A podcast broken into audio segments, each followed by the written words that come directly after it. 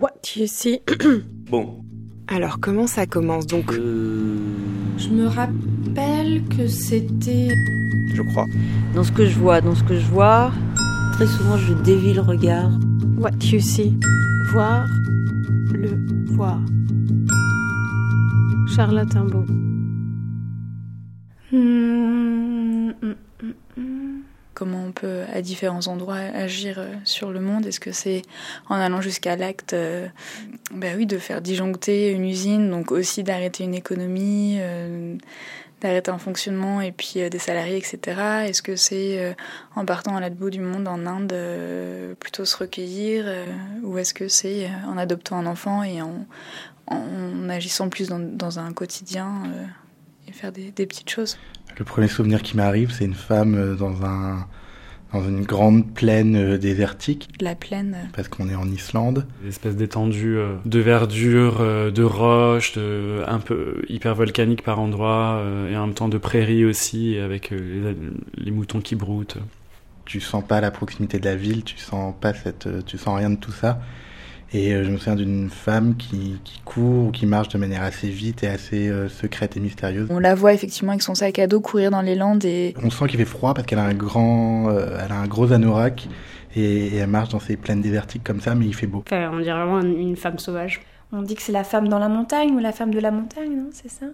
C'est ça la première image que j'ai de, euh, de Woman at War, c'est cette femme du coup qui est seule, qui a l'air d'être au milieu de nulle part, alors qu'en fait elle est proche de la ville et qui est, euh, qui est très déterminée et très offensive comme ça, euh, solidement amarrée au sol. Elle a, elle a des grosses boots, euh, voilà, un gros anorak.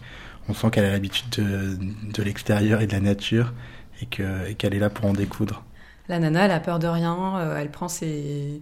Enfin, elle fait sa guerre toute seule, quoi, vraiment. c'est- Ce personnage féminin qui décidait à elle seule un peu de changer le monde et de faire en sorte que euh, qu'elle lutte euh, contre une grosse industrie d'aluminium, je crois, du coup, sur l'île. Ou je pense que c'est une centrale nucléaire, ouais, en tout cas la centrale électrique, je, et je pense que ça fonctionne au nucléaire, je sais pas. Parce que moi, j'avais l'impression que c'était des réacteurs nucléaires, enfin qu'en fait, elle luttait contre le nucléaire.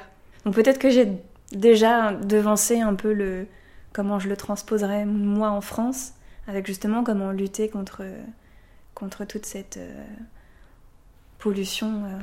Et que ça suffit les, les- la puissance du nucléaire en gros, quoi. Et en fait, elle agit, ça me revient, sur cette usine-là spécifiquement, parce que c'est une usine qui, est, euh, qui va normalement être vendue à, un- à des Chinois. Je crois que c'est c'est pour ça aussi qu'elle choisit cette usine-là, qui en plus donc, ne respecterait pas les normes. Et Et euh, oui, on se rend compte qu'il y a une usine, et je pense que c'est Rio Tinto qui, euh, qui développe ou qui, euh, ou qui agrandit une usine euh, d'extraction euh, minière ou un truc comme ça. Euh, qui à la fois euh, euh, transforme le paysage avec ces espèces d'énormes d'énormes poteaux ou d'électricité ou d'aluminium, je sais plus. Et, on sent qu'elle est là pour, pour commettre un, méfait.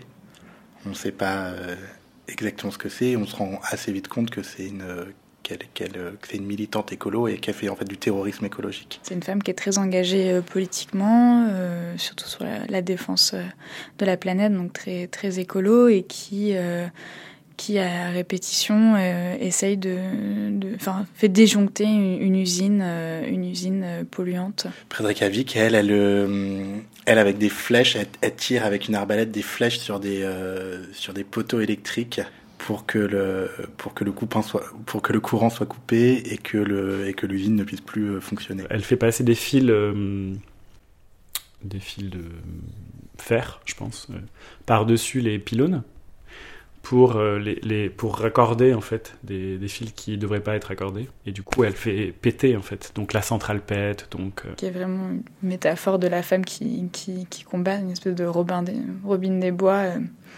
des temps modernes. C'est un peu la Lara Croft de, de la vie réelle. Elle a comme une double vie, c'est-à-dire que par ailleurs, elle est professeure de chant aussi. un peu le cliché de la bourgeoise qui donne des cours de chorale et qui en même temps a une espèce de de, de, de deuxième vie euh, sous-marine euh, dans, son, dans sa cave où elle a ces espèces de plans euh, pour le lendemain. euh. espèce d'affiche avec euh, des photos et des points reliés avec des petits fils rouges, fait quelque chose un peu comme ça.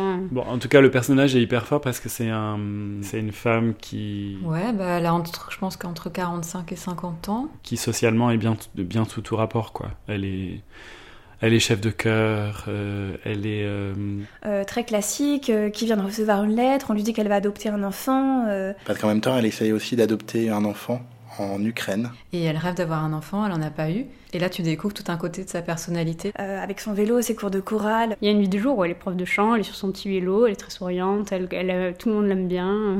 Et puis en même temps, il y a tout un... et en fait, secrètement, On la voit euh, mettre son téléphone euh, dans le congélateur parce que justement, euh, euh, ça bloque en fait les ondes qui sont autour pour pas qu'on sache que c'est elle qui... très, Il y a tout un espèce de double jeu, de double langage euh, où on sent qu'elle est à la fois hyper euh, investie en même temps qu'elle est... Elle peut pas s'empêcher de vouloir sauver ce monde. Elle peut pas s'empêcher de faire des choses pour que les choses avancent. Et en parallèle, en plus, donc il y a quand même ça, une dichotomie entre, entre l'intérieur et l'extérieur, entre, entre le, côté euh, aride et dangereux et inquiet de l'extérieur versus le, le cocon que peut être le, le foyer et, euh, et un endroit où on est plus en sécurité. et le, et le- et le rapport au secret et le rapport à- au cachet est hyper, euh, hyper beau, hyper beau parce qu'il y a un, il y a aussi tout un rapport avec une communauté secrète de gens qui l'aident. Ouais, il y en a, il y a, il y a quelques personnages, il y a... Une sœur jumelle qu'elle joue elle-même. Qui, elle, est prof de yoga et beaucoup plus excentrique. Il y a ces deux hommes qui agissent un peu en extérieur. Une personne un peu haut placée qui est dans son cours de chant, qui, l'a, qui, qui travaillent au ministère ou proches du ministère et qui du coup euh, qui lui fournit quelques soutiens, quelques informations. Il y a... Il y a des hélicoptères, il y a ce fermier, il y a, un espèce de cousin qui la cache dans des cochons. il y a, il y a plein de trucs comme ça où tu sais, tu sais pas trop quel est le niveau de conscience des, des autres, enfin, de cette communauté secrète par, euh, par rapport à ce qu'elle fait. Elle baisse jamais les bras, même si c'est difficile. Elle avance. Elle avance. C'est vrai qu'elle avance très seule. Donc c'est quand même une femme qui se tient là, qui est seule, qui n'a pas de qui n'a pas d'amoureux par exemple. On le voilà, elle n'est pas en fait euh, influencée par une histoire euh, romantique par exemple.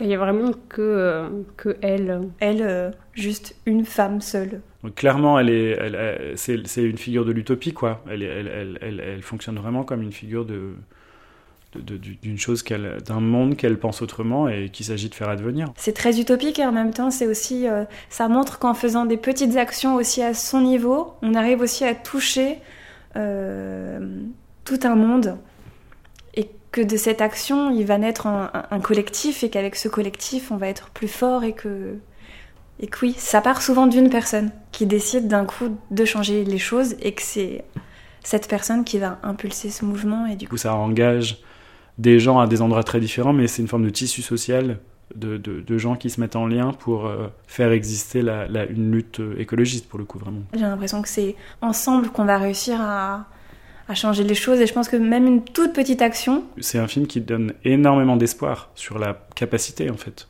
à retourner les choses.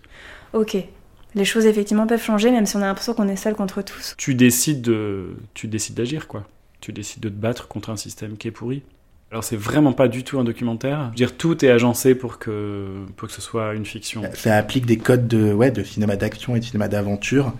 Mais c'est vrai qu'il y a un peu du domaine du conte, notamment avec les, les musiciens qui, qui, qui suivent l'évolution du personnage. Le fait qu'il y ait très souvent dans, dans le film, à des moments, ce soit parsemé de, de musique. Des musiciens euh, de- dans le cadre, dans le champ de l'action. Justement, tous ces moments où il y a l'orchestre. En fait, c'est un peu surréaliste, mais c'est un petit. Enfin voilà, elle est dans son appartement toute seule en train de réfléchir et tu vois qu'elle commençait à se mettre en colère ou quelque chose comme ça. Mais il y a ce petit quintet qui apparaît dans la cuisine comme ça. Il est là, il est planté dans le paysage en fait. Trois musiciens qui sont là. En fait, il y a tout un groupe. Et euh, des fois, il y a, ils sont tous ensemble, des fois, il y a un musicien, des fois, il y en a plusieurs. Une sorte de variété. Enfin, c'est, il me semble, c'est un accordéoniste, un batteur et un, et un troisième. Donc je sais même plus ce qui. Euh, un contrebassiste, euh, un pianiste et un percussionniste. Guitare. Non, je sais plus. Enfin, je me suis sentie un peu dans son intérieur. À la fin, quand elle s'envole, il y a les chanteuses qui sont là. Qui font un peu comme si c'était la, la, fin du film et en même temps pour clore un peu tout ça, de ce film, de ce paysage, de cette histoire et qui en même temps sont toujours à la fois le cheveu rajouté sur la soupe et en même temps l'essentiel du film. C'était What You See.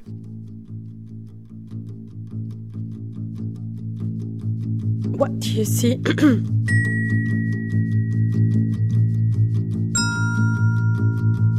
What You See. Voir voir.